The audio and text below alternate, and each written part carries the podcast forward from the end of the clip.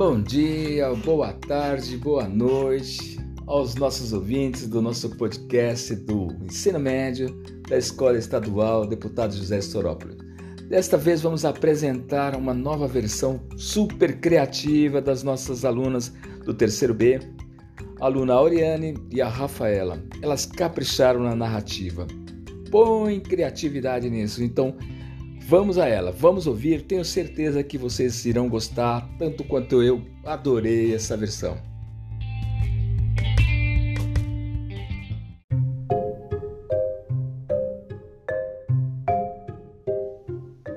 Um lugar estranho.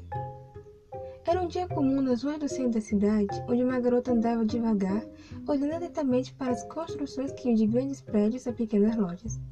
Estava quase desistindo de encontrar o sebo quando avistou uma lojinha pequena que parecia se apertar entre dois prédios. A aparência era decadente. As janelas estavam tão sujas que não dava para ver nada e não tinha uma placa com o nome do lugar. Somente um grande número identificava. Lona pensou se aquele era o mesmo lugar, mas segundo o endereço no papel era mesmo ali. A verdade era que tinha encontrado o endereço em um fórum online que indicava livros e sebos, então não tinha como saber se era um lugar confiável ou não. Mas ela já tinha ido até ali, então decidiu atravessar a rua e entrar na pequena lojinha. O cheiro de papel velho e mofo atingiu, o que a fez ela tampar o nariz para não espirrar. O lugar estava tão abandonado por dentro quanto parecia estar por fora. Tinha muitas caixas e pilhas de livros pelo chão. A luz era fraca e uma lâmpada piscava no final do corredor ameaçando queimar. O papel de parede estava velho, descascando, e se ela olhasse com cuidado podia ver o pó em cima dos livros e até mesmo do balcão. Boa tarde, que posso ajudar? Se assustou com a voz que veio do final do corredor. Olhando na direção, ela pôde ver uma senhora com alguns livros na mão e que sorria para ela. A garota olhou desconfiada para a senhora e concluiu que ela provavelmente trabalhava no lugar. Boa tarde, estou apenas procurando por um livro, respondeu vendo a senhora andar até o balcão e largar os livros ali. Como pode ver, aqui tem muitos livros. Com certeza deve ter o que está procurando. Pode levar algum tempo até você achar. Como pode ver, está uma completa bagunça. E ultimamente nem eu sei onde estão as coisas. Mas se você quiser procurar, fique à vontade. Respondeu a mulher gentilmente, o que fez a garota suspirar e assentir, se afastando do balcão. Apesar de ser estreita, a lojinha tinha um segundo andar e muitas prateleiras, fora os livros que estavam no chão então levaria algum tempo. Lona começou a olhar os livros com atenção. Muitos livros eram antigos e alguns ela nunca havia visto, mas nenhum era o que ela estava procurando. Após olhar pelo, pelo primeiro andar inteiro, ela subiu a escada para dar uma olhada no segundo andar, que parecia que com o primeiro. A grande diferença era a menor quantidade de caixas pelo chão e uma porta velha.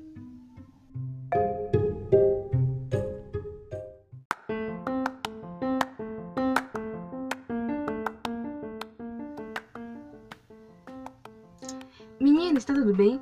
Perguntou olhando com pena. Luana negou e se levantou e limpou o pelo de suas roupas. Eu vi o momento que João Romão expulsou da taberna. O que foi que você fez? Nada, murmurou a menina. Ainda estava com uma grande vontade de chorar, mas não ia chorar naquele momento. A mulher encarou por alguns minutos, parecia estar pensando. Tem para onde ir? Ou tem dinheiro para a estalagem? Ela perguntou e Luana negou com a cabeça. A mulata pensou por mais algum tempo. Vem comigo, já está anoitecendo. Você pode ficar na minha casa por essa noite se quiser. Ofereceu ela. Logo ponderou. Não a conhecia e nem sabia onde estava, e não seria seguro seguir uma estranha por aí. Mas também não seria seguro ficar sozinha na rua durante a noite. Após passar por um tempo, assentiu aceitando a ajuda da mulher. Todo mundo por aqui me chama de Rita. Pode me chamar assim também. E qual é o teu nome? Perguntou já andando. Luana ia logo atrás, um pouco desconfiada. Meu nome é Luana, respondeu. Rita disse algo que Luana não conseguiu escutar, mas que resolveu não questionar. Vendo que a mulher estava indo em direção ao aglomerado de casinhas, ficou confusa. Para onde estamos indo? Para o cortiço. Para onde mais iríamos? Perguntou como se fosse óbvio. Ao ver isso, Luana parou. As coisas começavam a fazer sentido em sua cabeça. João Romão, Bertoleza, Rita Baiana e agora o cortiço. Não pode ser. Sussurrou para si mesma. E parou no lugar. Aquilo não era possível, não era nem um pouco lógico. Ei, garota, não vai vir? De seus devanias ouviu a voz de Rita chamar, o que fez ela voltar a andar ainda confusa. Mesmo estando confusa e não acreditando muito, muito, era a única explicação. Ela estava no livro do cortiço e agora teria que seguir o roteiro até sair.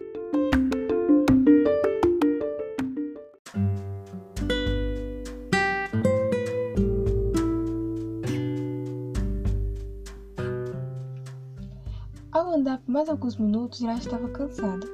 Olhou para o relógio de pulso e viu que estava ali há mais de 20 minutos. Então decidiu ir embora. Já estava indo para a escada novamente quando viu um livro que chamou sua atenção. O Cortiço. Ela já havia lido o PDF como parecia estar em boas condições e por um bom preço, e como não queria ir embora de mãos vazias, ela resolveu levá-lo. Porém, um burburinho chamou sua atenção. O barulho vinha da porta velha e o som das vozes parecia estar distante. Ela deixou o livro onde estava e se aproximou mais da porta, se perguntando se tinha algum outro cômodo no sebo. Curiosa, ela levou a mão até a maçaneta e abriu a porta, mas era apenas um armário velho e vazio. No entanto, as vozes continuavam. Ela entrou e olhou para todos os lados, vendo que não tinha nada. Acreditando que o barulho poderia vir do prédio ao lado, ela se virou para sair, mas a porta se fechou, assustando. Ao tentar abri-la, viu que tinha sido trancada por fora, o que a fez entrar em desespero, e tentou forçar a fechadura da porta. Começou a se xingar mentalmente por sua burrice. Queria para dentro de um armário sebo no qual havia encontrado na internet. O que ela não deu atenção foi o burburinho que estava aumentando, chegando cada vez mais perto dela. Até que a última vez que ela investiu contra a porta, ela se abriu e a garota foi de encontro ao chão. Com o impacto, Luana fechou os olhos por alguns segundos, antes de se recuperar e se levantar. O susto foi maior abrir os olhos e perceber que não estava mais no sebo, mas sim em uma taberna.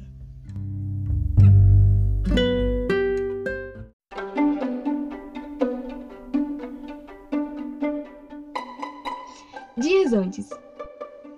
Os dias se passaram que se tornaram semanas, que se tornaram meses. Na conta de Luana, ela estava ali há dois meses e já havia tentado sair do dia várias vezes, mas nada funcionava. Ela estava começando a acreditar que só sairia no final do livro, e se isso não acontecesse, ela não saberia mais o que fazer. Luana se instalou na casa de Rita e lá ficou, e com a ajuda da mulata ela conseguiu se juntar às lavadeiras.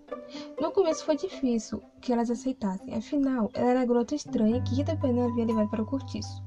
Mas o Albino simpatizou com ela. Algo nos cabelos curtos ou nas pintinhas do rosto da garota passou confiança. Ela aos poucos ia se acostumando à rotina do cortiço, e pelas manhãs lavava roupa com as lavadeiras, e lá ficava conversando com elas, que sabiam de tudo o que acontecia no cortiço. Luana estava lavando algumas roupas junto com as outras mulheres quando Marciana, que estava mais distante dela, começou o assunto.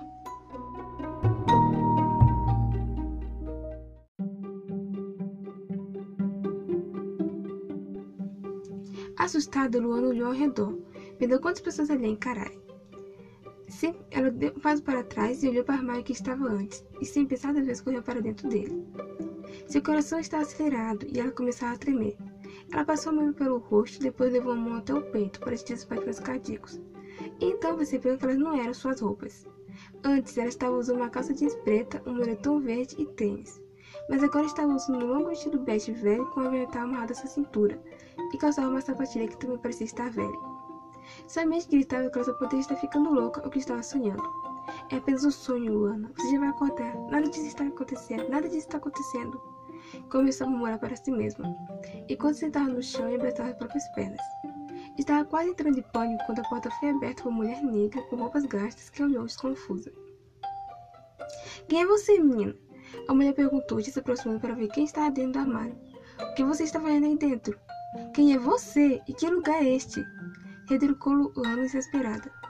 A mulher olhou desconfiada antes de colocar uma das mãos na cintura. Você está na taberna de João Romão. Eu sou Bertoleza. Disse a mulher ainda querendo a menina confusa. João Romão? Taberna? Falou para si mesma. Nada daquilo fazia sentido. Isso não pode ser real. Eu estava no céu agora há pouco. Respondeu para Bertoleza que olhou intrigada. De repente, uma ideia veio à mente de Luana que começou a olhar pelo chão à procura de seu celular. O que procuras? Perguntou a mulher que encarava a menina olhar desesperado pelo chão. O meu celular estava no meu bolso agora há pouco e não consigo encontrar. Disse angustiada. Por estar de coisa para a abertureza, não pôde ver a expressão de confusão no rosto da mulher. Celular? Que é isso? Perguntou confusa para a menina que começava a acreditar que era uma louca ou uma bêbada. Ao ouvir a pergunta dela, Luna se virou descrente. Celular! Sabe para que você manda mensagem? Você só pode estar brincando com a minha cara. Como não sabe o que é um celular? Perguntou ela, ainda não acreditando que Bertoleza não sabia o que era um celular. Mas antes que a mulher pudesse responder, uma voz masculina com uma forte sotaque veio do lado de fora. Bertoleza, o que faz parada aí? O lugar está cheio e tem muitos clientes. O homem da voz zangada apareceu diante delas. Seu olhar foi em direção à garota sentada no chão. Quem é esta, Bertoleza? É uma menininha que apareceu agora há pouco por aqui. Não fala nada com nada, disse ela também olhando para Luana. João arrumou por sua vez os dentes de cima a baixo antes de crispar a boca. Quer comprar algum quarto no cortiço? Cortiço? Repetiu ela. Então ele percebeu que estava sem bolsa e sem dinheiro também. Eu acho que perdi minha carteira. Na verdade, acho que me perdi. Disse a última parte mais para si mesmo do que para os dois que olhavam. Deve ser mais alguma bêbada ou uma dessas pessoas que gosta de pedir esmola. Serra minha taberna! Disse ele grosseiramente, assustando Luana que se levantou. Olhou para Bertoleza em busca de auxílio, mas a mulher apenas olhou com pena e saiu de perto. Não teve muito tempo para pensar. O homem já mandou sair de maneira tão rude que a única coisa que ela pôde fazer foi andar apressado para, para fora da taberna. Em meia pressa, acabou por tropeçar na saída e cair no chão. Desamparada e assustada, Luana se encolheu no chão. Estava sem dinheiro, sem ter para onde ir e principalmente não sabia onde estava. Seus olhos começaram a lacrimejar, mas uma pessoa parou ao seu lado e que havia levantar os olhos. Não conseguia ver direito por causa das águas, mas parecia ser uma mulher.